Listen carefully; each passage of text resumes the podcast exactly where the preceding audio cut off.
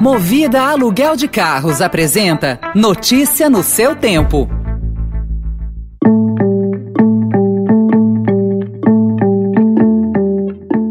Olá, seja bem-vindo, seja bem-vinda. Começa agora mais uma edição do Notícia no seu Tempo. Esse podcast é produzido pela equipe de jornalismo do Estadão para você ouvir em poucos minutos as principais informações do jornal. Entre os destaques de hoje, inflação e juros devem tirar 44,7 bilhões de reais do comércio no fim de ano. OMS alerta que quarta onda de Covid na Europa pode matar 700 mil pessoas até março. E com um receio de contágio, ao menos 70 cidades cidades paulistas não terão carnaval. Esses são alguns dos assuntos que você confere nesta quarta-feira, 24 de novembro de 2021. Estadão apresenta Notícia no seu tempo.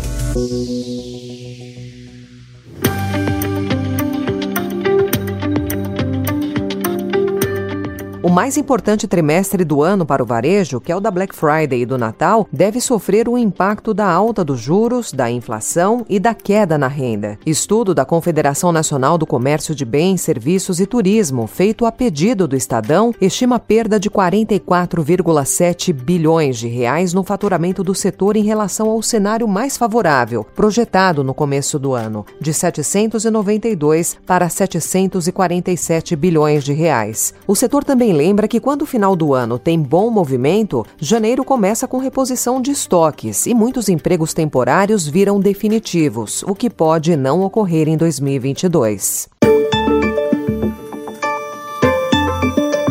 A Organização Mundial da Saúde advertiu ontem que a Europa pode ter mais 700 mil mortes por coronavírus nos próximos meses, em meio à quarta onda da pandemia. A Europa enfrenta a altamente contagiosa variante Delta, detectada originalmente na Índia. Apesar disso, diversos países afrouxaram suas restrições sanitárias. A vacinação também vem sendo um problema. Na União Europeia, 67,7% da população está totalmente vacinada, embora os países do continente tenham há muito tempo doses suficientes para imunizar toda a população. A diretora-geral adjunta de Acesso a Medicamentos e Produtos Farmacêuticos da OMS, a médica brasileira Mariângela Simão, disse que o mundo está entrando em uma quarta onda da pandemia de Covid-19, não apenas a Europa. Nós tivemos nas últimas 24 horas mais de 440 mil casos novos confirmados, né? e os dados cumulativos são esses que vocês veem: 255 milhões e mais de 5 milhões de óbitos.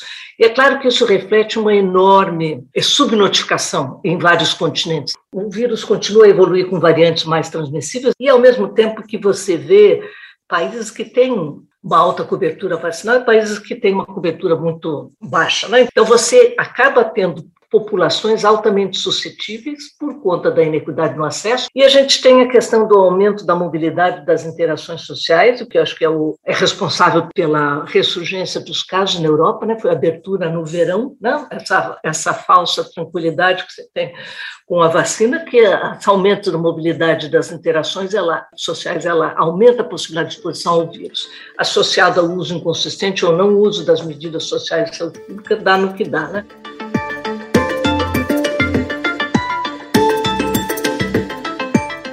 Nos Estados Unidos, o número de novos casos de Covid voltou a crescer, especialmente no norte do meio-oeste e no nordeste do país, enquanto os americanos viajam essa semana para se encontrar com parentes para participar amanhã do Jantar de Ação de Graças. A nível nacional, o índice permanece bem abaixo do registrado no início de setembro, quando houve o pico de infecções do verão, mas as condições estão piorando rapidamente. Mais de 90 mil novos casos estão sendo registrados diariamente. Número número comparável ao do início de agosto.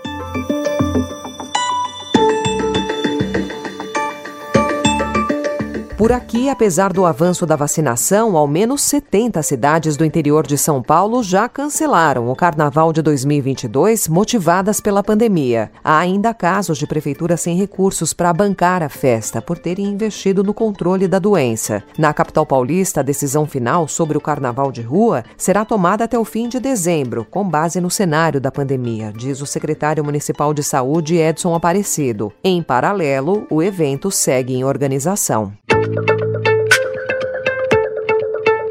E 26 dias após entregarem o relatório final da CPI da Covid ao Procurador-Geral da República, Augusto Aras, senadores querem saber o que ele fez a respeito das acusações presentes no documento. A Comissão de Direitos Humanos do Senado aprovou ontem requerimento que convida Aras a explicar as providências tomadas. Em nota, Aras avisou que falará do assunto no próximo sábado.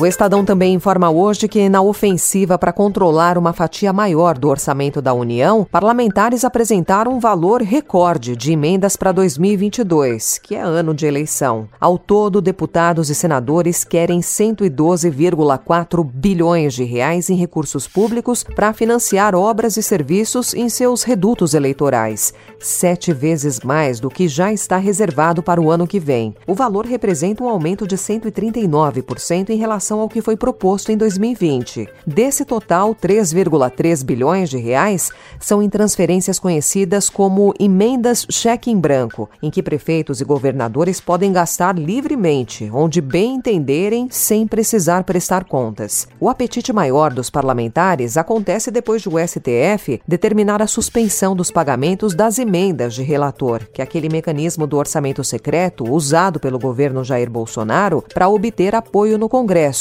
como revelou o Estadão. A aprovação de quanto será de fato destinado aos parlamentares depende da votação do projeto orçamentário em dezembro. Notícia no seu tempo. DART, DART, DART. DART? This is the DART spacecraft. DART is the Double Asteroid Redirection Test. It's just a spacecraft that is going to go and smack an asteroid and see if we can change its trajectory just a little bit.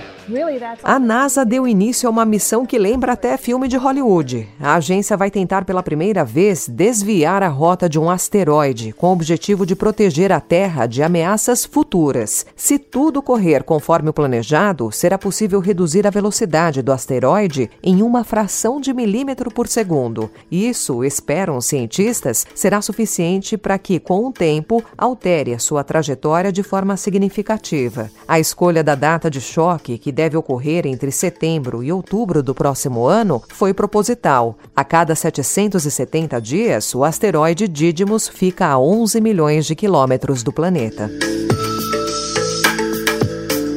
museu de alma acolhedora, amigável e principalmente inclusivo. Esse é o objetivo da Pina Contemporânea, o terceiro edifício da Pinacoteca do Estado de São Paulo. Com inauguração prevista para dezembro de 2022, o espaço vai se conectar ao Parque da Luz e investir na interação com o público e na revitalização da região. Com as obras e o acréscimo de mais um prédio, a Pinacoteca espera no futuro dobrar o número de visitantes e atingir a marca de um milhão de pessoas por ano, transformando-se em um dos maiores museus da América Latina. Como o próprio nome já indica, o museu será focado em arte contemporânea e experimentações.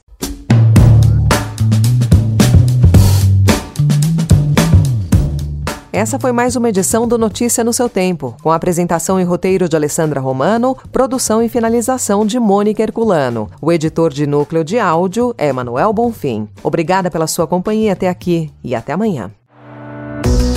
Você ouviu Notícia no seu tempo.